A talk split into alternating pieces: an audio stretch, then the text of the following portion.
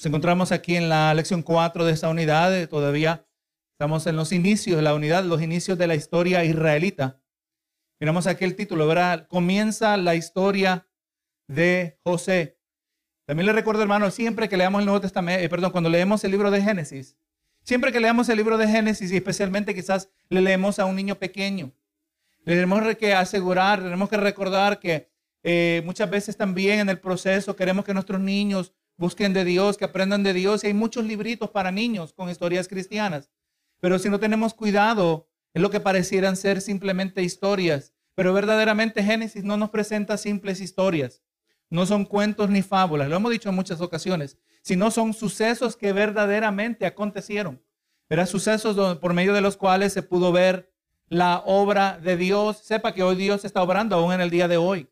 Si, si, si nuestra vida se fuera a escribir de una manera similar, se podría trazar la mano de Dios obrando. Y así como Dios obró en aquel entonces, entendemos que sigue obrando en el día de hoy, especialmente nosotros que tenemos una clara revelación de su Hijo Jesús. Y aquí nos presenta, ¿verdad? Comienza la historia de José. Ahora, hermano, usted sabe que cuando pensamos en la obra de la redención de la humanidad, en la cual llegó en su, a su cumplimiento en la persona de Jesucristo, una obra de redención que también podemos decir que incluye lo que Dios está haciendo en el día de hoy por medio de la iglesia. Se nos hace sorprendentemente, nos hace sorprendente descubrir que el avance de los propósitos de Dios se realiza por medio de instrumentos humanos, pero este avance se realiza acá por medio de personas rotas. Es el detalle que quiero resaltar. El pro- el- el proceso, el propósito redentor de Dios se realiza a, raíz de personas que no están calificadas para hacerlo. Gloria a Dios. Vamos mirando que por medio de personas rotas es que la gracia de Dios se hace más y más visible. Miramos aquí, vamos a como vamos a estar mirando hoy, una continuación, lo que nos presenta Génesis, individuos y familias divididas, fragmentadas a causa del pecado que mora dentro del corazón humano. Pero vamos a, vamos a ver que al leer de estas personas en la Biblia, nos resulta alentador reconocer que igual que ellos, nosotros también estamos rotos. Y que de la misma manera la gracia de Dios está disponible para nosotros y más aún que Dios es capaz de glorificarse por medio de fragmentadas vidas para la gloria de su nombre. Como seguimos leyendo en Génesis, vamos a mirar cómo Dios se va glorificando a través de estas torcidas personas. Y si Dios pudo obrar con ellos, pues también puede obrar con nosotros. Y algo que resulta más alentador aún es darnos cuenta que Dios puede transformar y sanar vidas rotas y heridas que produce el pecado en un mundo caído. Así venimos todos nosotros. Venimos de, de- de problemas en el hogar, venimos en situaciones difíciles. Amén. Gloria a Dios y digo, Señor, si tú fuiste así con ellos, ¿cómo podrás ser tú conmigo? ¿verdad? Y, y si Dios los pudo usar a ellos, si Dios pudo realizar su propósito a pesar de cómo eran ellos, Dios lo puede hacer también en nosotros si nos humillamos delante de Él. Gloria a Dios. Nuestra, nuestra verdad central en esta mañana, eh, Dios está presente con nosotros a través del Espíritu Santo en los buenos y en los malos tiempos. Es importantísimo esto, hermanos. Eh, eh, en nuestro círculo se suele enfatizar tanto y no es que minimizamos, pero se enfatiza tanto lo que es, la, es sentir la presencia de Dios. Y es más, eh, la norma a la que queremos nosotros siempre alcanzar es que en el culto siempre se sienta la presencia de Dios. Pero eh, número uno, para comenzar, tenemos que mostrar cómo podemos convencer a alguien que esto es cierto conforme a la Biblia. Si usted lee cuidadosamente el Nuevo Testamento, el Nuevo Testamento ni remotamente enfatiza que debemos sentir la presencia de Dios, no que no debemos sentirla y damos gracias cuando la podemos sentir. Pero lo que sí se enfatiza es que nosotros no, es que uno sienta, pero que uno pueda, eh, esté consciente de la presencia de Dios. Usted puede estar en el culto, puede estar contento, puede estar tranquilo eh, y, y puede decir, yo no necesariamente puedo decir que siento la presencia de Dios y no hay nada malo con ello, pero ¿está Dios presente? Aunque usted no sienta la presencia de Dios, ¿está Dios presente? Claro que está presente. Él no dijo que donde dos o tres, re- dos o tres re- estén reunidos en mi nombre, allí sentirá mi presencia. No, él dijo, allí estaré presente. ¿Verdad? Una promesa de Dios. Sienta, y usted, y usted y yo sabemos cuánto nuestra percepción de lo que está ocurriendo está distorsionada por nuestras emociones. Es posible que usted llegue a una llamada antes de venir a la iglesia y está turbado. Amén. Es posible que todos los hermanos podrían decir, 99% de los hermanos estaban diciendo, hoy, hoy se sintió la presencia de Dios y usted fue el único que no la sintió. Su estado de ánimo puede impactar. Pero queremos enfatizar que, eh, eh, que la prioridad no está en sentir la presencia de Dios, sino en estar consciente de su presencia. Amén. O sea, Señor, yo voy al supermercado. No quiere decir que siempre que va al supermercado va a sentir un escalofrío, pero Dios está con usted en el supermercado. A menos que alguien le trató de pegar y Dios le protegió de un peligro. Muchas veces uno no está consciente de la presencia de Dios. Pero debemos estar conscientes. Y es exactamente lo que hace la palabra del Señor. Sus verdades en nuestros corazones. La palabra nos recuerda, la palabra nos trae conciencia. Si algo la palabra sí enfatiza es que no olvidemos. No olvidemos lo que Dios ha hecho. No olvidemos lo que Dios ha dicho. Lo que Dios hace, lo que Él dice, es inseparable, ¿verdad? Dios nunca actúa eh, contrario o aparte de lo que Él dice. Él siempre actúa conforme a lo que Él dice. ¿Verdad que sí? O sea que no olvidemos lo que Él hace lo que Él dice. Estamos hablando de la misma cosa. ¿Cómo nosotros lo vamos a recordar? En términos de su palabra. Su palabra en nuestros corazones. ¿verdad? Recordando. El pueblo de Israel tenía que hacer celebraciones todos los años. ¿Para qué? Para recordar. Nosotros celebramos la Santa Cena para recordar. Debemos estar recordando, ¿verdad? Recordando la verdad de la palabra. Así que hermano, el Señor está con nosotros a través de su Espíritu Santo el que nos lleva a toda verdad y toda justicia, en los tiempos buenos y los malos. Algo que vamos a mirar, hermano, aquí en la vida de José, en esta y en la siguiente clase. Nuestro versículo clave, Génesis 39, 2. Más Jehová estaba con José y fue varón próspero y estaba en la casa de su amo, el egipcio. Nuestros objetivos en esta mañana, conforme el tiempo, conforme el Señor nos permita, cómo vamos a poder examinar la historia de José, y sus hermanos y reconoceremos los peligros del favoritismo y la amargura dentro del cuerpo de Cristo. O sea, así como el favoritismo es tóxico en una familia, es tóxico también dentro de la familia de la fe. No puede haber favoritismo. También vamos a mirar que vamos a ser desafiados a pedir a Dios que nos muestre si estamos permitiendo alguna actitud destructiva en nuestras vidas. Tercero, que podamos buscar la ayuda de Dios para tener paz y perspectiva cuando enfrentemos pruebas y, e injusticias. Ahora, hermano, vamos a estar yendo, basándonos principalmente en Génesis capítulo 37. Y mientras vamos entrando en Génesis 37, consideramos un poquito los capítulos anteriores. De Génesis 29, 31 al, al capítulo 30, verso 24, se nos considera un interesante relato de la familia de Jacob. Miramos una historia de celos de dolor, alegría, rivalidad despiadada. Y al final de todo esto, la amada esposa de Jacob, Raquel, dio a luz a José, una mujer que había sido estéril por muchos años, ¿verdad? Su historia comprende el resto de Génesis e incluye recordatorios importantes del cuidado de Dios por su pueblo y la soberanía de su plan. Y vamos mirando que en esta lección se analiza la primera gran prueba de José, provocada por la disfunción familiar, la malicia y la traición. Y sin embargo, esta triste serie de eventos prepara el escenario para otra maravillosa demostración del poder, la provisión y la promesa de Dios. Hoy vamos a tocar en breve y en la, en la semana que viene, dependiendo de la clase, vamos a estar considerando el concepto de la providencia de Dios. La providencia es importante. Eh, es más, eh, esto que estamos hablando, de que estemos conscientes de la presencia de Dios, aunque mis emociones me indican lo contrario. Mis emociones me van a decir, parece que Dios no está aquí, pero no, Dios está, porque Él está en todo lugar. Pero cuando estamos viviendo nuestra vida en su nombre, Él está presente. Pero cuando nosotros entendemos el concepto de la providencia de Dios, sepa, la providencia de Dios tiene, eh, tiene que ver con una dimensión de provisión. La habilidad de Dios de proveer. Pero la habilidad de Dios de proveer para futuras necesidades.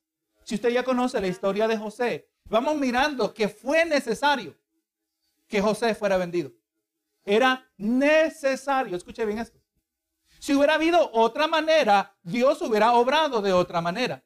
Dios siempre escoge la mejor manera. ¿Estamos de acuerdo, verdad? Dios siempre escoge la mejor manera. Y la mejor manera, como vamos a mirar, en este caso, incluyó mucho sufrimiento. Incluyó muchas lágrimas, mucho dolor. ¿Será que eso sigue, sigue, sigue siendo cierto en el día de hoy? La mejor manera, el mejor camino para usted, no se sorprenda que vaya a incluir esas cosas. Porque como vamos a ver en la vida de José, Dios está, tenía que formar ese corazón, así como tiene que formar el corazón suyo y el mío. Dios no ha terminado conmigo, Dios no ha terminado con usted. Es más, yo estoy llegando a una etapa que estoy entendiendo ahora lo que Dios necesita hacer, pero todavía falta mucho. Muchas veces, hermanos, estamos tan inmaduros que ni sabemos cuánto Dios tiene que hacer y al fin vamos madurando y apenas estamos comprendiendo que falta mucho y damos gracias al Señor por su misericordia y su paciencia. Así que entendamos, la providencia de Dios tiene que ver con la habilidad de Dios para suplir, para, eh, de suplir para futuras necesidades. Pero también se refiere a la manera que Él sabe orquestar, sabe conducir, como usted ve en una orquesta, ¿verdad? Una orquesta está el conductor y él está diciendo a los violinistas, ahora les toca a ustedes. Les dice cuando bajen el volumen, les dice cuando aceleren la velocidad. Conduce, así Dios conduce la historia humana porque Él es soberano. La providencia, podríamos decir, se deriva de su soberanía. Dios gobierna absolutamente sobre su creación. Y nosotros tenemos el beneficio de leer esta historia y vamos mirando nosotros, porque usted puede, no se va a quedar en el capítulo 37. Si usted no recuerda lo que va a pasar aquí, usted lo puede leer en su tiempo. No lo lea ahora, léalo en su tiempo. Usted va a ver cómo esta historia termina muy bien. Termina favoreciendo, pero en el momento no lo parece, cuando solo podemos ver el instante. Es donde viene el sufrimiento. Pero recuerde, una de, las promesas que nos agarramos, ¿verdad? Aparece en Romanos. Romanos nos dice, ¿verdad? Que para los que aman a Dios, todas las cosas obran para bien. O sea que Dios causa, ¿verdad? Que todas las cosas obren para bien. Esto es aquellos que conforme su propósito son llamados. Si usted es un hijo de Dios, si usted anda en obediencia, usted tiene un sincero deseo de agradar a Dios. Qué bonito, hermano, es que se puede hablar con usted y usted me empieza a contar de cómo usted quiere agradar a Dios y se conmueve su corazón. Se conmueve porque, porque usted está agradecido. Cuando usted entiende por qué usted quiere agradar a Dios, usted, usted debe conmoverse. Si usted sinceramente quiere agradar a Dios, usted anda en obediencia cuando las cosas malas vienen a su vida, todo obra para bien. Si andan en su obediencia, aún ahí puede obrar para bien si se arrepiente. Si no se arrepiente, olvídese. Así que usemos esta historia, hermano. Yo considero que la historia de Génesis, que, eh, de, de José, que es más, cuando ahora nos introducimos a José y esta historia nos resume el resto del capítulo de Génesis. Abarca hasta el capítulo, hasta el último capítulo de Génesis. Así de importante es esta historia de José. Vamos mirando, hermano, que cada familia tiene sus problemas. El conflicto es inevitable cuando las personas viven juntas en relaciones cercanas durante años.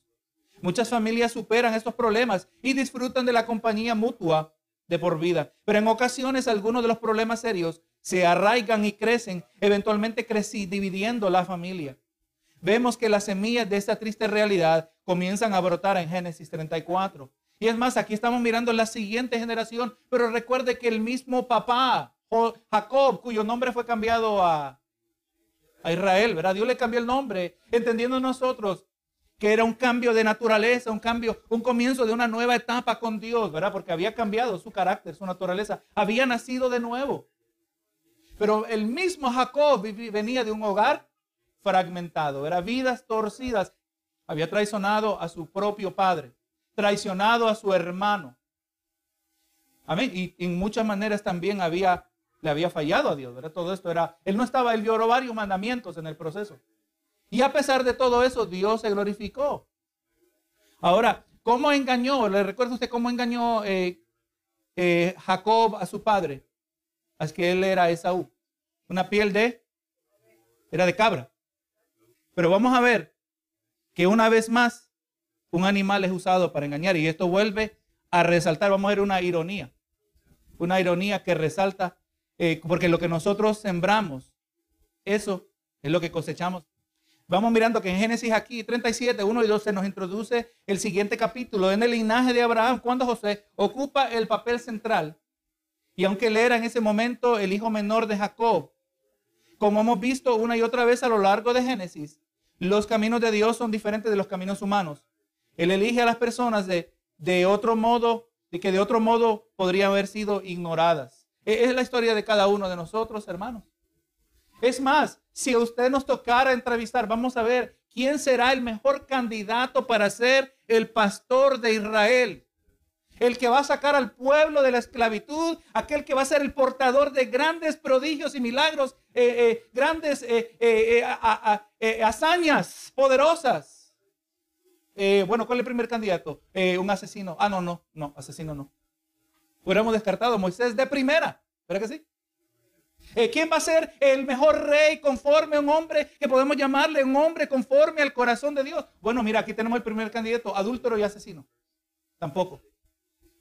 ¿Verdad que sí? Es la realidad, hermano. Dios toma personas rotas, torcidas, y nos moldea para la gloria del nombre. Es su nombre. Al final, el que recibe la gloria es el Señor, no nosotros. Eso nos describe también a nosotros.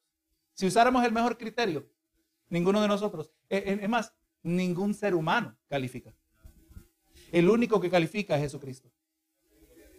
Y ahora nosotros puesta la fe en Jesús. Ahora somos aptos. Él nos ha hecho, en Él somos aptos para ser hijos de Dios.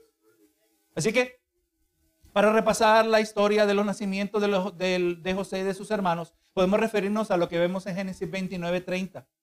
Jacob amaba a Raquel, hija de Labán, y trabajó durante siete años para casarse con ella. Pero Labán engañó a Jacob para que se casara con Lea. Lea era la hermana mayor de Raquel. El engañador, ¿fue qué le pasó? Fue engañado. ¿Verdad? Vemos las consecuencias. Labán le engañó por la hermana mayor. Ahora Jacob prometió siete años más de trabajo y también se le permitió casarse con Raquel. Y ahora vemos que Lea y las siervas de ambas esposas dieron a Jacob diez hijos antes de que su amada Raquel le diera un hijo en su vejez. Y a ese niño se le llamó José. Su nombre significa que él añada, porque Raquel dijo, verá, añádame Jehová otro hijo, como aparece en el capítulo 30, verso 24. Ya hermano, la historia de Jacob se le ha complicado. Ya vemos la primera, la primera eh, manifestación del favoritismo. Tenía dos esposas, ahora recuerde esto, hermanos. Ya porque la Biblia lo describe no quiere decir que lo aprueba. Amén. El hecho que la Biblia lo describe, lo explica, no quiere decir que lo aprueba. Esto no era gloria a Dios necesariamente algo que no, esto no era que Dios algo que Dios aprobaba. El hombre actúa independiente de Dios y vamos mirando, hermano, que esto produce consecuencias. Bendito Jesús, esto produce consecuencias. Ahora este hombre casado con dos mujeres favorecía a una sobre la otra y es el peligro, hermanos cualquier fase de peligro y este es fundamental para lo que vamos a seguir mirando. Uno podría esperar que Jacob hubiera aprendido de su propia experiencia eh, de vida, que el favoritismo de los padres y las rivalidades entre hermanos conducen a serios problemas familiares. El favoritismo de, Isaac a su hijo Esaú, el favoritismo de Jacob, su madre a él, produjo división. Y hubo un momento que Esaú amenazó de muerte a su propio hermano gemelo, ¿verdad? Parece que a Jacob no aprendió de eso. Y sin embargo, este tipo de disfunción continúa infectando no solo la relación entre Lea y Raquel, sino también entre los propios hijos de Jacob. Recuerde, había rivalidad entre Lea y Raquel. ¿Y quieren eran Lea y Raquel? Eran hermanas. Génesis 37, 3 es clave para entender esta disfunción que nos dice, ¿verdad? Que llamaba Israel a José más que a todos sus hijos. Ahora leemos aquí, hermanos, Génesis 37. El verso se cree que el capítulo, es la opinión de muchos comentaristas, que el capítulo, el verso 1 del capítulo 37 pertenece mejor al capítulo 36, ¿verdad? Pero dice, y habitó Jacob en la tierra donde había morado su padre, en la tierra de Canaán. Esta es la historia de la familia de Jacob. Eh, José, siendo de edad de cuántos años? de 17 años, apacentaba las ovejas con sus hermanos. El joven estaba con los hijos de Bila, una de las siervas, y con los hijos de Silpa, la otra sierva, mujeres de su padre, e informaba a José, a su padre, la mala fama de ellos. Dice, llamaba a Israel a José más que a todos sus hijos, porque lo había tenido en su vejez y le, había, y le hizo una túnica de diversos colores. ¿Eh, ¿Será que esta es una realidad dentro de nuestros torcidos corazones humanos? ¿Que es posible favorecer al menor? ¿Verdad? Por el, caso de Jacob, no solo entendemos que no solo era porque nació en la vez, pero era el hijo de su esposa que él más amaba, la que solo le dio a luz dos hijos. Vamos a ver que eventualmente hay otro hijo que nace después de José. Pero ahora José tiene 17 años y por 17 años se ha ido cultivando algo que nos dice, ¿verdad? Que, que, vemos que José entre todos sus hermanos era el único que, eh, que, no te, que no compartía su madre con otro hijo, ¿verdad? Era el único. Y él en muchas maneras, él reportaba de la mala fama de sus hermanos. Mira, mis hermanos están haciendo fechorías. Póngase a pensar usted. Si su hermano menor siempre anda divulgando lo que usted anda haciendo escondidas. ¿Será que algún contexto algún hermano mayor, una hermana mayor mira a su hermano menor y le dice, no le digas nada a papá? No le vayas a decir a tu mamá. Pero ese no era José. José le decía todo lo que él encontraba, ¿verdad? Peligroso. Usted se puede imaginar cómo usted hubiera actuado. Hubiera actuado de una manera injusta. ¿Por qué? Porque si andaba haciendo algo malo, es, correcto que se deba saber lo malo que andamos haciendo. Pero José, de 17 años, él no era un niñito tontito. Amén. En muchas maneras, entendiendo también que los muchachos en aquel entonces eh, aprendían a hacerse hombre, las mujeres se aprendían a hacerse mujer mucho más antes. Él era pastor, eh, pastoreaba el rebaño, era, tenía responsabilidades. O sea, ¿qué es lo que tú haces? Bueno, yo cuido de las ovejas. Hoy en día, ¿y qué haces tú, muchacho? O yo juego Xbox. ¿Verdad? Una grande diferencia en el carácter de, dos personas en esa misma edad, ¿verdad? Pero José eh, informaba a su padre de la mala fama y encima de todo, Israel amaba a José más que a todos sus hijos. Entonces vemos que el favoritismo de Jacob por José tomó la forma de un regalo especial. Porque dice, ¿verdad? Y le hizo una túnica de diversos colores. Vemos que esa túnica de diversos colores, esta prenda serviría como un recordatorio constante para sus hermanos de que José había ocupado un lugar elevado en el corazón de su padre. Algunos comentaristas sugieren que la túnica era una señal de que Jacob quería pasar el liderazgo familiar a José, eh, lo que solo había enfurecido a sus hermanos. Obviamente, eso solo es una especulación, ¿verdad? La palabra no lo dice. Finalmente llegaron a odiar a José y expresaron su odio abiertamente, como vemos aquí en el verso 4. Dice, viendo los hermanos que su padre lo amaba más que a todos sus hermanos, ¿cómo miraban ellos a su hermano? Dice, lo, le aborrecían y no podían hablarle pacíficamente. No podían hablarle pacíficamente. Todo lo que, lo que decía José a ellos le chocaba. Todo lo que José hacía, aun cuando hacía algo bueno, les caía mal. No podían hablarle, o sea, en toda contacto, toda, toda conversación que era necesaria entre él y el resto de sus hermanos, que eran diez hermanos, sus hermanos siempre había una cantidad de tensión. ¿Se puede imaginar ese hogar, hermano? No es el hogar ideal. Y le recuerdo, esta es la familia del pacto. Amén. La familia escogida por Dios. En, nuestras mentes debería ser de otra manera, ¿verdad? Dios escoge los mejores. Pero a estos Dios los escogió. Amén. Y como vamos mirando, es necesario que estas cosas resalten. Hemos leído aquí en el, hemos leído ya el, libro, el final del libro de Génesis. Y por lo que sabemos que Dios eventualmente usaría a José para salvar a su familia y a su pueblo.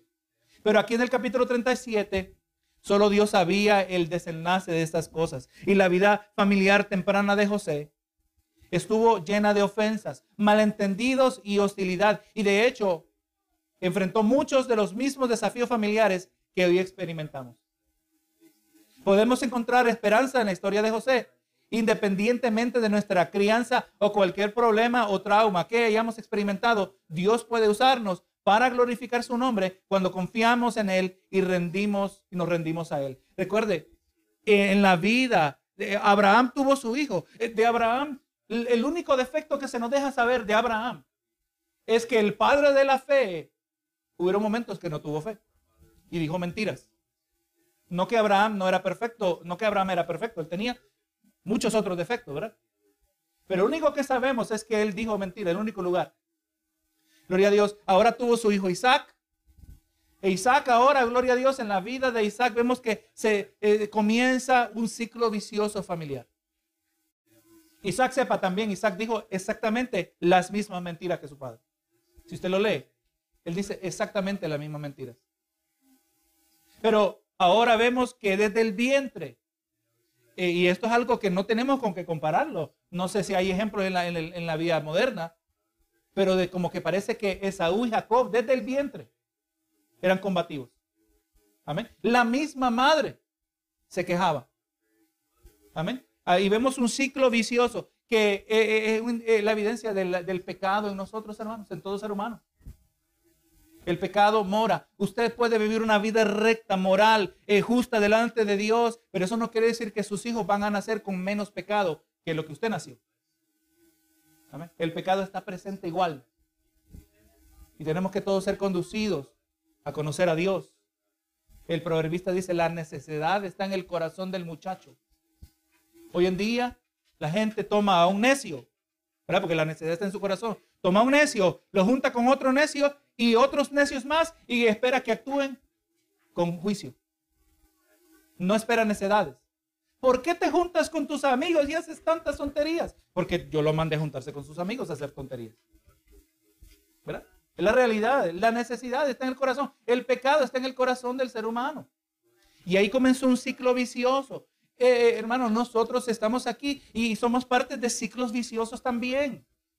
Círculo que un ciclo que continúa y se transmite a la siguiente generación. Y, lo malo que había en mi vida, lo torcido, ahora yo lo transmito a la siguiente generación. Y el único que puede interrumpir ese ciclo vicioso se llama Jesucristo. Solo Dios puede interrumpir. Y exactamente, vamos mirando, ¿verdad? El ciclo puede comenzar en la siguiente generación, pero en una siguiente generación, pero el único que puede interrumpirlo es, es Dios. Y es lo que vamos mirando, ¿verdad? Vamos mirando a José aquí. Vamos mirando que José no estaba acumulando eh, puntos de popularidad. Él no, estaba, él no le era popular con sus hermanos. Jacob le mostraba abiertamente favoritismo, número uno hacia Raquel y luego hacia José, con un trato especial y también obsequios. No es difícil entender por qué había animosidad entre José y sus hermanos, pero las cosas estaban a punto de ponerse mucho peor. Génesis 37.5 dice, y soñó José un sueño y lo contó a sus hermanos. Y ellos llegaron a aborrecerle más todavía. La cosa estaba mala. Aleluya, pero la cosa se puso peor. Ahora recordemos este detalle, que lo vamos a volver a mencionar. ¿De dónde vino el sueño? Vino de Dios. Amén. Del sueño vino de Dios, como vamos a ver. Este, este sueño, junto con otro sueño que va a aparecer más adelante en este relato, venía de Dios en medio de la disfunción familiar, en medio del odio, la animosidad. Dios estaba trabajando. Dios estaba obrando. Habían pautas. Habían, eh, si, si por algún momento el rumbo de esa familia se estaba desviando un poquito, Dios lo empujaba y lo encarrilaba de nuevo. Así obra Dios también, hermano, muchas veces en nuestras vidas. Y se hace difícil de trazar esos momentos. Gloria a Dios. Damos gracias cuando vamos a la carretera que hay una baranda. ¿Verdad que sí? Cuando usted, usted sabe incuestionablemente, aún con los ojos cerrados, que se está saliendo de la carretera cuando pega con la baranda. Y si usted pega contra la baranda, espero que no haya pegado contra la baranda, ¿verdad? Pero si usted pega instintivamente, ¿usted qué hace? Vuelve el volante para encaminarse de nuevo, ¿verdad? Hermano, especialmente o muchas veces, a pesar de nuestras desobediencias, nuestras negligencias, Dios hace cosas que nos empujan en la dirección correcta. Y muchas veces, si, fuéramos sensibles, si fuera, eh, yo le considero que muchas de ellas, de esas cosas, las podríamos evitar. No todas las podemos evitar, pero muchas más de ellas las podríamos evitar. O quizás los dolores que experimentemos cuando somos sumisos, humildes, eh, nuestros corazones continuamente moldeados por su verdad. Quizás la magnitud y la escala de lo que me iba a pasar no me tiene que pegar tan duro. Gloria a Dios, eh, pero eso es conforme a nuestros corazones. Como dijimos, todo se puso peor. Y se nos dice que tuvo un sueño, seguido por el otro sueño que aparece en el nuevo verso 9. Cuando se le dijo a sus hermanos, lo odiaron más. Ahora, sepa que en el Antiguo Testamento o en el antiguo cercano Oriente, los sueños eran asociados con la comunicación divina y profética. Eh, entonces los ojos de, de sus hermanos ante los ojos de sus hermanos, José no solo era el hijo menor favorecido, sino que ahora afirmaba que Dios estaba profetizando sobre su futuro. Quizás podamos entender ahora la respuesta de ellos. Después de todo, José había soñado que algún día los gobernaría. Imagínense, hermano. Ni le podían hablar a tranquilas. ¿Será que algún contexto venía eh, ahora Israel, manda a uno de sus hijos mayores y ve, háblale a José, pero mira, mira Judá, Mira, Dan, háblale a, José, pero háblale, háblale suave. Háblale bien a tu hermano. Porque no le hablaban bien, ¿verdad? Verso 6. Y él les dijo, oíd ahora este sueño que he soñado. Ahora José, que también está dañado, está torcido. En, ningún momento, hermano, sepa. En ningún momento tenemos que entender que ellos tenían que haber sabido el sueño. Amén. Usted esta historia pudo haberse desarrollado conforme a los planes de Dios sin ellos saber el sueño. Amén. Hay gente que hoy en el día de hoy dice, mira, Dios me habló y voy a ser pastor. Y se lo cuenta a todo el mundo. Amén. ¿Por qué? ¿Será que es señal de orgullo? ¿Será que era una señal de orgullo ahora lo que José, eso no venía inocente? ¿Será que José no entendía que sus hermanos lo odiaban? ¿Será que él no entendía que sus hermanos lo aborrecían? Claro que lo entendía. Usted puede entender el aborrecimiento de otra persona aunque esa persona no habla ni su idioma. ¿Verdad que sí? Sin conocer las palabras de la persona, usted sabe cuando alguien a usted lo rechaza, lo aborrece. Lo aborrece. ¿Cuánto más José? Y no era un niño, tenía 17 años. Ahora, aquí solo podemos imaginar el tono. Hermanos míos, estoy tratando de imaginar el tono, ¿verdad? No sabemos. Hermanos míos, le voy a contar el sueño que Dios me dio. Verso 7. Y aquí estaba, estábamos manojos en medio del campo. Y aquí que mi manojo se levantaba y estaba derecho. Y que vuestros manojos estaban alrededor y se inclinaban a mí. El 8 dice, le respondieron sus hermanos, ¿reinarás tú sobre nosotros o señorearás sobre nosotros? Y le aborrecieron aún más a causa de sus sueños y sus palabras. ¿De dónde vino el sueño? Vino de Dios. De Dios venía, sí. ¿Dios sabía que José iba a contar el sueño? Claro que sí. Porque esto era parte de los planes de Dios. Amén. Es parte de los planes de Dios también que usted y yo suframos las consecuencias de nuestras desobediencias es el parte de los planes de Dios que nosotros suframos las consecuencias de nuestras imprudencias, de palabras mal dichas. Amén. De palabras que quizás no deberíamos haber quedado calladitos y no decirlas. La palabra nos habla que hay prudencia en quedarse callado. Obviamente, eso es con discreción, ¿verdad? El hecho que algo es verdad no quiere decir automáticamente que hay que decirlo, pero hay contextos que el Señor nos dé sabiduría que hay que decir la verdad. decir la verdad con amor, pero vamos mirando que él vino y le echó combustible a una llama. Vemos que la insensibilidad e inmadurez de José podrían indicarse en la expresión de su padre después que él le relató los detalles del segundo sueño. Ahora mire, dice el 9. Y soñó aún otro sueño. O sea, en nuestra mente, Señor, ya no más sueños, por favor, porque por, favor ya no le des más sueños a José. La cosa se está poniendo peor. No, y ahora soñó otro sueño. No dice que José andaba buscando oro por otro sueño. No, vino completamente la iniciativa de Dios y soñó aún otro sueño y lo contó a sus hermanos diciendo, he aquí he soñado otro sueño. Miren hermanos míos, les quiero contar otro sueño maravilloso que he tenido. Yo sé que le va a gustar más que el primer sueño que tuve yo. He soñado otro sueño y aquí el sol y la luna y once estrellas se inclinaban a mí. Y lo contó a su padre y a sus hermanos y su padre le respondió y le dijo, ¿qué sueño es este que soñaste? ¿Acaso vendremos yo y tu madre y tus hermanos a postrarnos en tierra ante ti? Así que vemos que Jacob reconoció. Entendían el significado. Gloria a Dios, ¿verdad? Se les hacía difícil de aceptar. Eh, eh, quizás si alguien lo entendía mejor, quizás era Jacob. Porque Jacob entendía una promesa que estaba siendo transmitida. El mismo Jacob entendía que el mayor servía al menor. Él ya él lo había experimentado en su propia vida. Quizás él lo entendía, pero aún así eh, era, era bastante escandaloso. Especialmente cuando miraba estos sueños que eran divisivos.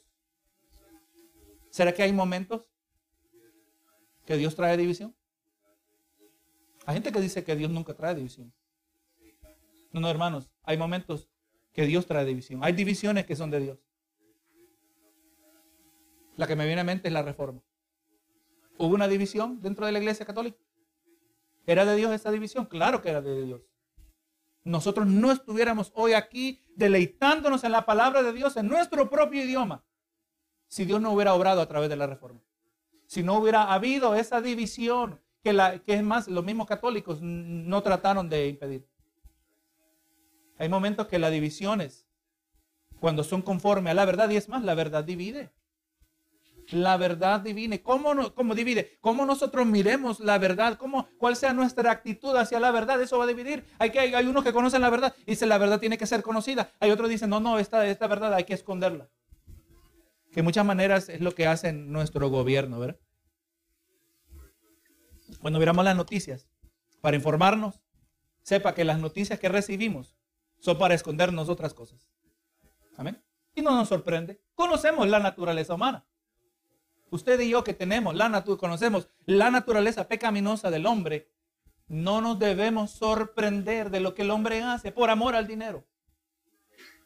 Así que hermano, en el caso de él, vemos que las implicaciones de los sueños de José trastornaron todo el orden social de la familia y las implicaciones, eh, perdón, y se atrevería el hijo menor a ejercer dominio sobre sus padres. Tal vez José habría sido prudente en guardarse los sueños para sí mismo hasta que entendiera mejor su significado. Sus elecciones y sus resultados también pueden proporcionarnos una guía. Y si, si bien todos los mensajes que recibimos de Dios son buenos y podemos sentirnos obligados a compartirlos, pero a menudo es prudente guardar en nuestro corazón tales revelaciones hasta que Dios nos indique que las compartamos. Ahora, entendemos también en todo esto, hermanos, eh, eh, porque la manera que Dios obra en la humanidad es bastante compleja. Y cuando digo bastante, quizás la palabra no es correcta, es tan compleja que nosotros no lo podemos entender. No podemos entender, porque lo que a mí me afecta aquí, y cuando yo actúo o cuando yo desobedezco, eso va a afectar a otro. Y lo que afecta a otro puede afectar a otro. Y puede ser como lo, miramos cuando una, una piedrita cae en la laguna, ¿verdad? Y si tira varias piedras, usted ve cómo interactúan las ondulaciones en el agua, ¿verdad? Y es imposible de trazarlas. Pero lo que se íbamos mirando, que era el parte del plan de Dios, que esta enemistad creciera dentro de la familia de Jacob. Pero ahora, hermano, entendamos esto, ¿verdad? Mientras vamos leyendo ese narrativo, no podemos olvidar el factor entretejido entre cada verso. Todo está ocurriendo conforme a los propósitos de Dios. Señor, ¿qué pasó con José y sus hermanos? Y Dios dice, todo está conforme a mi plan. ¿Verdad que sí? Señor, mira cómo, si nosotros pudiéramos estar ahí presente y, ser el vecino, por decir así. Señor, mira cómo está la familia de José. Perdón, cómo está la familia de Jacob, de Israel. Mira cómo se llevan las dos esposas de, de, Jacob. Mira cómo se llevan sus hijos. Mira el favoritismo, Señor. ¿Por qué está pasando esto? Y Dios dice, todo va conforme a mi plan. Cuando a usted le están pasando cosas escandalosas, sorprendentes, y usted le dice a Dios, ¿por qué? Dios dice, todo va conforme a mi plan. ¿Puede decir Dios lo mismo? Si Dios es soberano, Él siempre va a decir lo mismo. Porque siempre es cierto. Amén Siempre es cierto, todo va conforme a su plan. ¿Y cuál es el plan de Dios? El plan de Dios es la redención de las almas. Amén. Si es necesario que esta persona se vaya y se pierda en el mundo y viva toda una vida de desenfreno, pero al final se arrepienta, gloria sea el Señor, ¿verdad? Eso es lo mejor que podría haber pasado. Que no, que una persona que toda su vida vivió una vida moralista, bien portado, un miembro que contribuye al bienestar de la sociedad, pero al final se pierde su alma. ¿Cuál historia es mejor? Quisiéramos, ¿verdad? Que no fuera así, que comience bien, continúe bien y termine bien. Pero si al final esa persona se salva, le pasó lo mejor que pudo haber acontecido. Todo ocurre, ocurre conforme al plan de Dios. Así que en este momento, en lo que usted se encuentre, ahora mismo está siendo bendecido, se siente bendecido, todo va conforme al plan de Dios. Y cuando no se siente bendecido, todo va conforme al plan de Dios. Porque Dios es soberano. Así que hermano, todo ocurre conforme a los propósitos de Dios y no se puede negar el hecho que el Dios que le dio los sueños a José sabía exactamente cuál iba a ser su reacción y la de sus hermanos y que el odio que surgía en sus hermanos era un factor dentro de los planes de Dios porque Dios es soberano sobre su creación. Usted tiene que estar convencido. Cuando leemos la Biblia, tiene que estar convencido que Dios está en completo control. Cuando usa la Biblia para entender su vida, para ser guiado, tiene que entender que Dios está en control. Si Dios no está en completo control, la Biblia no le va a servir. Si Dios en algún momento se podría descuidar, la Biblia a usted no le va a servir. La palabra dice, ni se dormirá el que te guarda. Eso quiere decir que Dios nunca descuida a nadie. Yo me puedo descuidar. ¿Alguna vez se le ha quemado algo en la estufa? ¿Pero que sí? Una cosa demanda mi atención y me apartó la mirada de otra cosa. Por descuido me pasó esto, me, esto me distrajo. A Dios nadie lo distrae. Dios no descuida a nadie. Dios tiene perfecto cuidado de cada uno de sus hijos. Así que lo, eh, vamos aquí los versos 12 a 14. El verso 11 nos dice, ¿verdad? Los hermanos tenían envidia, envidia, más su padre meditaba en esto, ¿verdad? Quizás el primer sueño le turbó, pero ahora el segundo sueño de la misma calidad, ahora hacía que José, que, su padre meditaba sobre esto. Y dice el 12, después fueron sus hermanos a apacentar las ovejas de su padre en Siquem. Y dijo Israel a José, tus hermanos apacientan las ovejas en Siquem, ve y te enviaré a ellos. Y él respondió, heme aquí. Ahora este detalle es interesante. Si usted recuerda la mención de Siquem, unos, unos capítulos atrás, es la misma ciudad donde los hermanos de José habían hecho una matanza. Amén. Y ahora ellos andan pastoreando las ovejas y ahora su padre probablemente por eso tenía esta preocupación. ¿Verdad? Recuerden, ya son hijos mayores. Sí, José, el menor, tenía 17. Todos los hermanos de José eran hombres. Y no eran un hermano, no eran dos hombres, eran 10 hombres que andaban. Amén. Andaban, pero ahora dice, ve a mirar cómo le está yendo. Porque andan allá donde hicieron unas cosas malas. Recuerde, la palabra nos dice que cuando Jacob huyó con su familia, Dios puso el temor, puso temor a esa gente para que no lo tocara. Pero eso es claro para nosotros. Para nosotros sabemos que Dios les puso temor. Eso no necesariamente era claro para Jacob. Lo único que Jacob mira es que no les pasó nada. Nosotros sabemos que fue Dios, pero él todavía tiene esa preocupación. Y ahora le dice, Israel le dijo, ve ahora y mira cómo están tus hermanos, cómo están las ovejas, y tráeme la respuesta. Y lo envió del, valle de Hebrón y llegó a Siquem. Entonces miramos que ellos, los hermanos, habían trasladado las ovejas al norte de Siquem. se cree que esto era, se calcula que este era un viaje de 20 millas, hermano. Se calculaba que había 20 millas de distancia. Eh, obviamente estaban desconectados, no, no había obviamente la comunicación que tenemos en el día de hoy.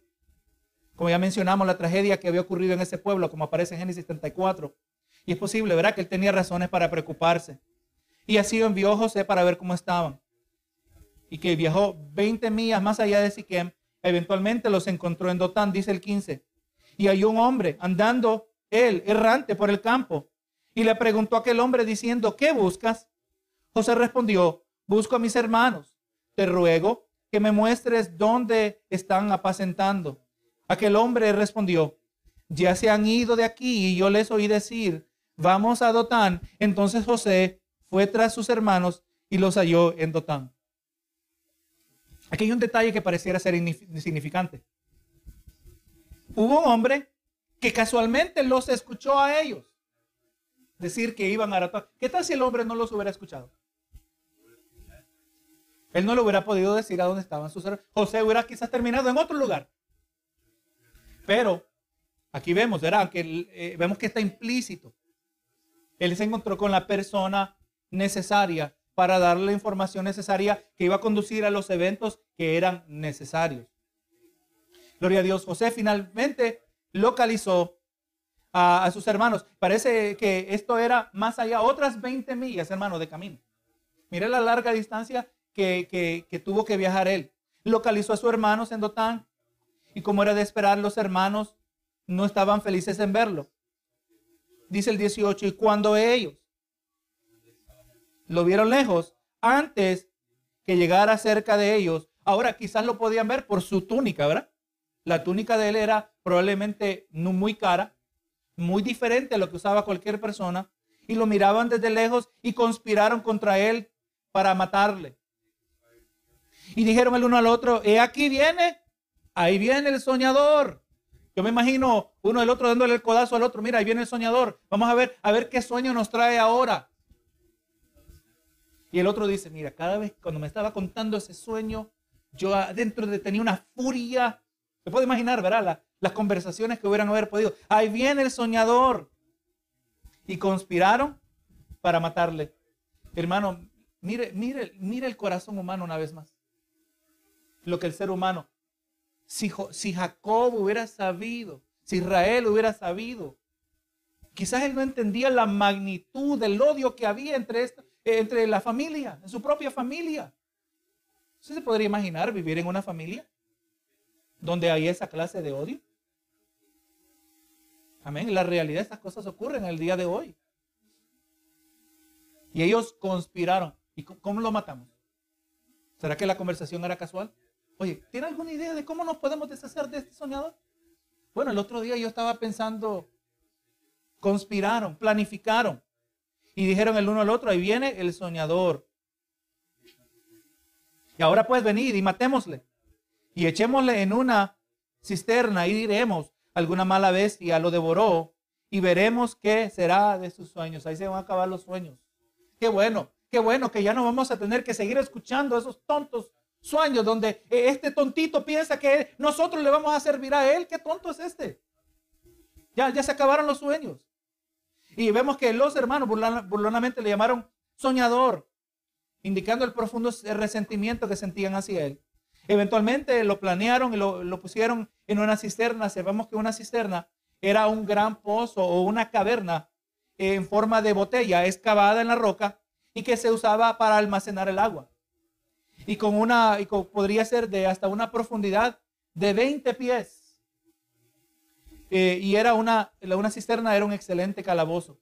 Los hermanos razonaron que le dirían a Jacob que iba a ser una bestia salvaje que le mató, que había matado a José. Estrictamente desde una perspectiva humana, esta conspiración amenazaba con frustrar las promesas de José y haber recibido que había recibido de parte de Dios a través de sus sueños. Así que hermanos, las crisis a menudo desafían nuestra fe en las promesas de Dios. Pero debemos reconocer que los tiempos difíciles no indican que nuestra confianza esté perdida. Incluso cuando no podemos percibir cómo se resolverá la situación, pero cuando confiamos en las promesas de Dios, esos momentos son oportunidades para que el Señor reciba una gloria aún mayor para cumplir su palabra. Así que hermanos, si ustedes saben, por ejemplo, nos aferramos una, en el caso nuestro, cuando hablamos de las promesas de Dios, no estamos hablando, podemos hablar específicamente cómo se le habló a la gente del antiguo pacto. Yo no puedo venir y decir, mira, yo, Dios me ha prometido que Él me multiplicará, que Él me prosperará. Esas son las promesas de Dios. Eh, y entonces yo sé que Dios va a cumplir lo que Él me ha prometido. No, no podemos hablar así. Pero sí hay promesas que nos han hecho Dios. Como ya mencionamos, Romano, ¿verdad? La promesa de Dios, todas las cosas obran para bien. Porque el principal propósito de Dios es prosperar mi alma. Amén. Ese es el propósito principal de Dios. indudablemente Dios nos bendice terrenalmente. Amén. Dios nos bendice terrenalmente, especialmente en el contexto en el que vivimos nosotros. Hay otros países, otras partes de otros países que la gente vive en pobreza y sirven a Dios y siguen en relativa pobreza. Pero las riquezas espirituales se hacen sumamente evidentes.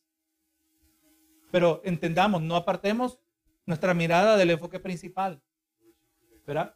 Es el plan de redención. Nuestro, nuestra, nuestra riqueza es en Cristo Jesús. Conocer a Cristo. Acercarnos a Cristo. Cristo, el único mediador entre Dios y los hombres. Pero cuando nosotros vemos que todas las cosas obran para bien, se nos hace mirar, mira, cuando las bendiciones vienen una tras las otras, lo dice, mira, todas las cosas obran para bien.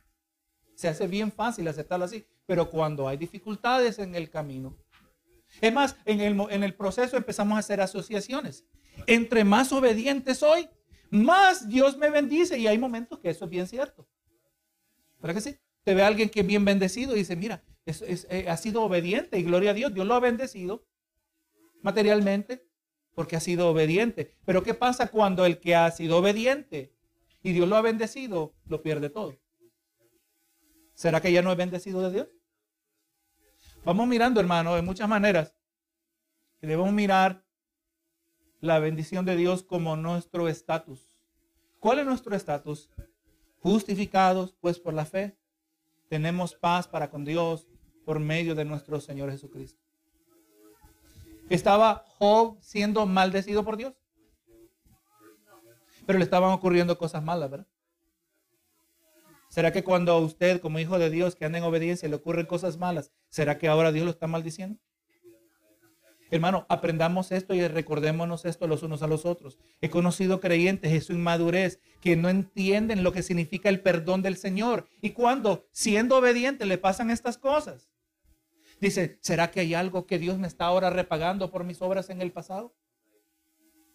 No entendiendo, hermano. Me viene a mente alguien que no se congrega en este lugar que tuve que corregir eso en su vida y que nos impide crecer.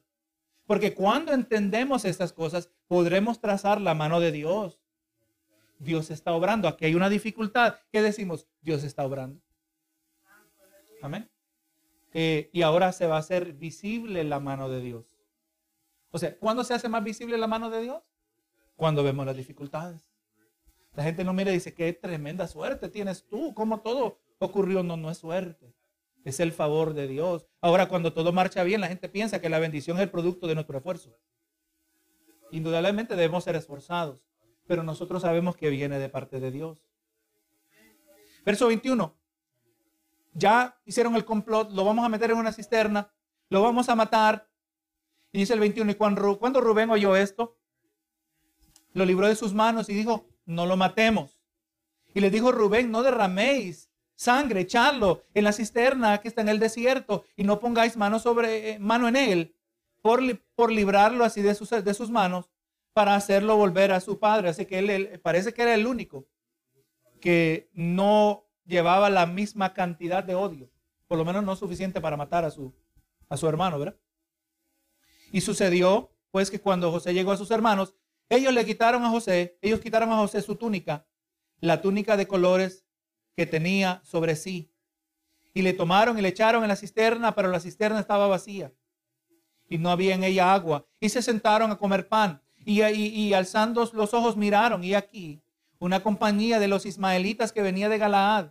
Y sus camellos traían aromas, bálsamo y mirra, e iban a llevarlo a Egipto. Entonces Judá dijo a sus hermanos, ¿qué provecho hay en que matemos a nuestro hermano y en cobramos su muerte? Venid y vendámosle a los ismaelitas y no será nuestra, no sea nuestra mano sobre él, porque él es nuestro hermano, nuestra propia carne, y ellos convinieron con él. Mire lo que está pasando, ya se apoderaron su hermano, el hermano menor, el, el más débil, podríamos decir, ¿verdad? En términos, ellos eran hombres. Se aprovecharon de sus números, se aprovecharon de sus fuerzas. Un hombre que tenían malicia, pero tenía mucha más malicia que la que tenía José. José tenía apenas 17 años, apenas estaba empezando a vivir su vida. Se aprovecharon de él, hicieron su fórmula, gloria a Dios, pero dije, bueno, ¿para qué lo vamos a matar? Si de matarlo no le vamos a sacar ningún provecho. Por lo menos, sacarle un lucro a esto. El amor al dinero. ¿verdad? Gloria a Jesús. Y vamos mirando que fue llevado a ser vendido. Y sabemos, hermanos, que ahora esto simplemente es el comienzo.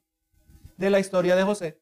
Las circunstancias aparentemente eh, desesperadas no significan que Dios esté enojado con nosotros o que hayamos perdido su voluntad. A veces el comportamiento equivocado o pecaminoso de otras personas inevitablemente impacta nuestra vida.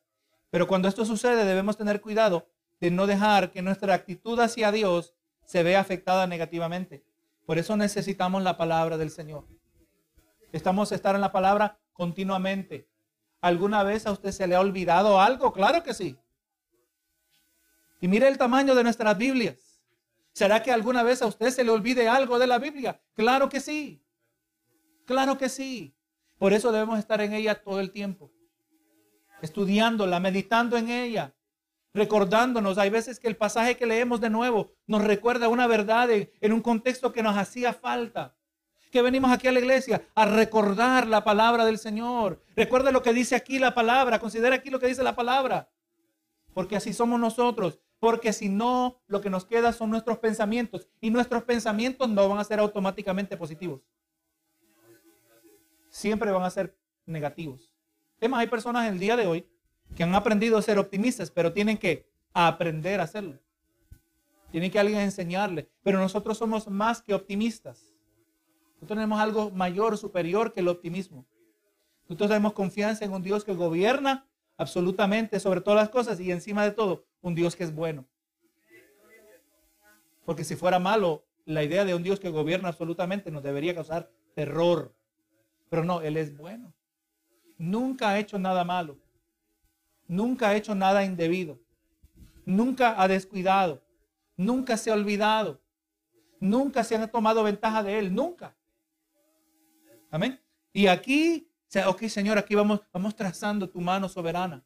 Sigue leyendo usted y usted va, cada vez vamos mirando. Se hace clara la mano de Dios. Ahorita se hace indetectable. Y ya miramos una pauta que cualquiera lo hubiera pasado. El hombre que andaba allí y le dijo, van para Dotán. Ese hombre fue colocado por Dios. Verso 28. Y cuando pasaban los madianitas mercaderes, sacaron ellos a José de la cisterna y le trajeron arriba y le vendieron a los ismaelitas por 20 piezas de plata. Y llevaron a José a Egipto. Después Rubén volvió a la cisterna y no halló José adentro y le rasgó los vestidos. No sabemos por qué Rubén se fue. Digo, mételo aquí, él ya tenía planes, voy a ver cómo lo saco. Y ahora él volvió, descubrió que no, que no estaba allí. Dice, y volvió a sus hermanos y dijo, el joven no parece. ¿Y yo a dónde iré? Entonces, hermano, al parecer, como dijimos, verá, se había ido Rubén, regresó y ahora él se angustió. Y como miramos, ¿verdad?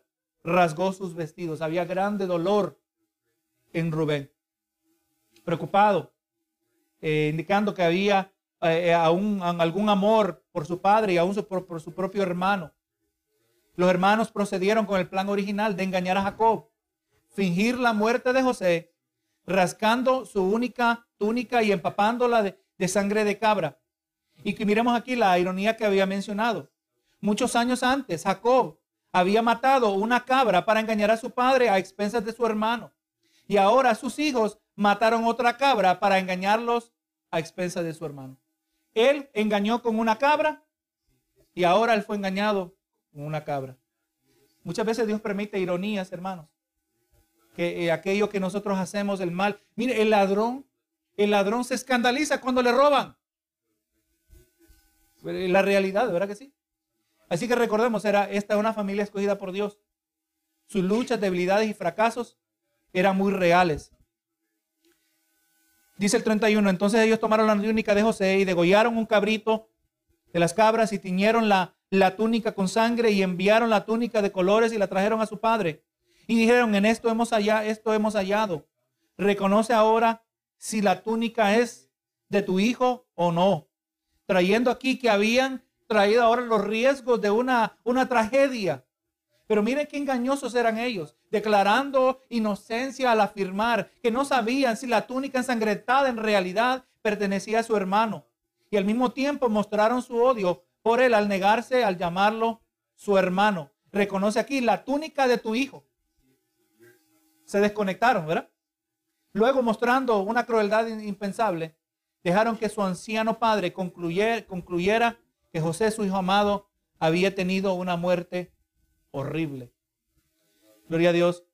Hermanos, pues, vamos mirando, era la escena que se nos presenta, un dolor horrible.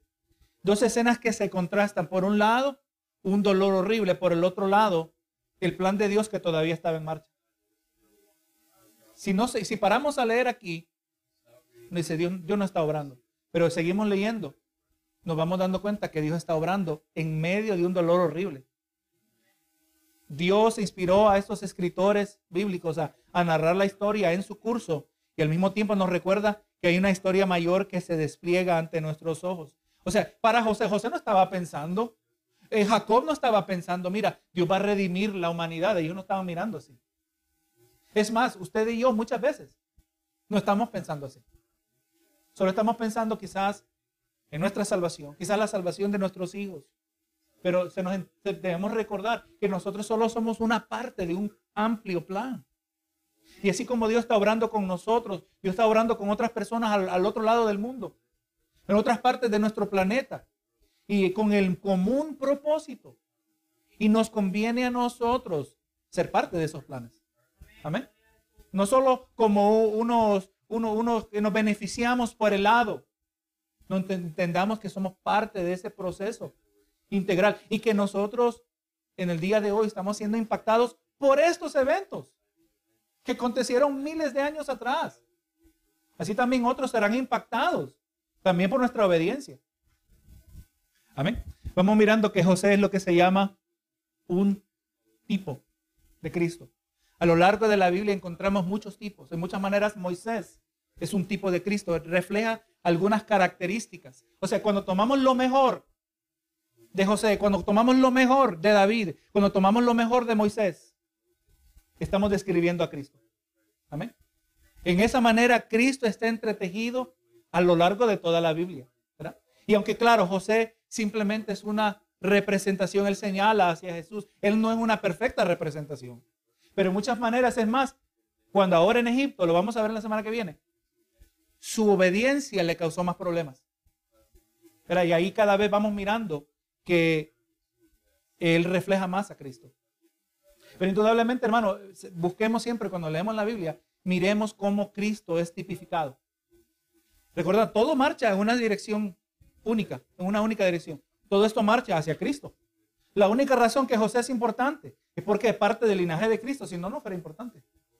Por eso invertimos nuestro tiempo, ¿verdad? Pero también vamos aprendiendo, ¿verdad? A quiénes Dios usa. Esta es una familia escogida por Dios, pero torcida, hermano. Torcida. Así que leímos aquí los últimos versos. Y la reconoció y dijo, la túnica de mi hijo es. Alguna mala bestia lo devoró y José ha sido despedazado. Peor la imagen, ¿verdad? Ni, ni, ni, le dieron nada para que lo pudiera por lo menos sepultar, para ponerle cierre, ¿verdad? Pero no, ni, ni, ni lo encontraron. ¿Qué habrá sido de mi hijo? Así se sentía Jacob. Entonces Jacob rasgó sus vestidos y puso silicio sobre sus lomos y guardó luto por su hijo muchos días. Ahora algo que no he mencionado aquí. ¿Por qué Rubén se quedó callado? Rubén pudo haber dicho, papá, esto es mentira, vayamos a buscarlo aunque no lo encontraran. Hubiera sido diferente la historia también. Se sintió mal por su hermano, se sintió mal quizás por su padre, pero en todo esto vemos el, silencio de Rubén. Si Rubén dice, ¿ustedes a dónde lo vendieron? No, no, ahí cuando ya miraron que estaba hecho el plan, él dijo, pues no podemos, yo no puedo desmentir a mis hermanos. Mire, la, hermano, tengamos cuidado, tenemos nosotros que tener integridad. Y era el mayor. Él tenía esa responsabilidad. Es más, miramos que cuando Caín mató a Abel, Dios le pregunta, ¿dónde está tu hermano? Y, y dice Abel, Caín, ¿acaso soy yo el guarda de mi hermano? La respuesta es sí. Y la respuesta sigue siendo sí en el día de hoy también. Usted es el guarda de su hermano. Sobrellevemos las cargas los unos de los otros y cumplida así la ley de Cristo. Cuidamos los unos de los otros. Rubén debía haber cuidado a su hermano. Usted y yo también tenemos que cuidar los unos de los otros. Y pues Jacob rehusó ser consolado. Y vemos que los días que vendrían serían difíciles. Para Jacob, tanto como para José. Y ahora en el verso 36 se nos insinúa las circunstancias futuras que enfrentaría el pueblo de Dios. Dice el, leemos el 35, ¿verdad? No lo leímos. Y se levantaron todos los hijos, todos sus hijos y todas sus hijas para consolarlo. Mas él no quiso recibir consuelo. Y dijo, descenderé enlutado a mi hijo hasta el Seol. Y lloró su padre. Mire la hipocresía, hermano, ahora. Ellos saben que ellos saben lo que pasó y se quedan callados y ahora pretenden consolar a su padre. Él dijo, no, no, yo voy a, con esta, este dolor yo me lo voy a llevar hasta que muera. Y dice 36, y los madianitas lo vendieron en Egipto a Potifar, oficial de Faraón, capitán de la guardia. Y es ahí donde vamos a comenzar a ver en la siguiente clase. Siguiendo trazando, ahora vamos a ver que la providencia de Dios se empieza a hacer cada vez más visible. Sepa, la providencia de Dios allí, la providencia de Dios hoy. ¿Está la providencia de Dios obrando en su vida? Y más, podríamos decir, especialmente en medio del dolor. No, pastor, por favor, que no, no, no puede ser. No, no, tenemos que ser correctos. Si usted es un hijo de Dios, la providencia de Dios está obrando especialmente en medio del dolor. ¿Y por qué tiene que ser esto? Bueno, el apóstol Pedro, usted ya sabe la respuesta. ¿Por qué me pasa esto? Dijo el apóstol Pedro, si es necesario. ¿Y cómo yo sé que es necesario? Porque ocurrió. ¿Verdad? Si ocurrió es porque era necesario. Si es necesario que seamos eh, pasados por diversas pruebas. Benito Jesús. hermano, y quiero que entendamos esto. Yo quiero, hermano, ayudarle a ustedes que nos unamos eh, en desarrollar este discernimiento. Hemos estado hablando de esta historia, pero indudablemente es inseparable del Evangelio, ¿verdad? Esta historia no nos sirve si no la conectamos con el Evangelio. Esta historia no nos sirve si no la conectamos con Cristo. Eso es lo que siempre estamos buscando. Todo esto va a traer beneficio cuando lo conectamos a la persona de Jesús, el Evangelio acerca de Jesucristo.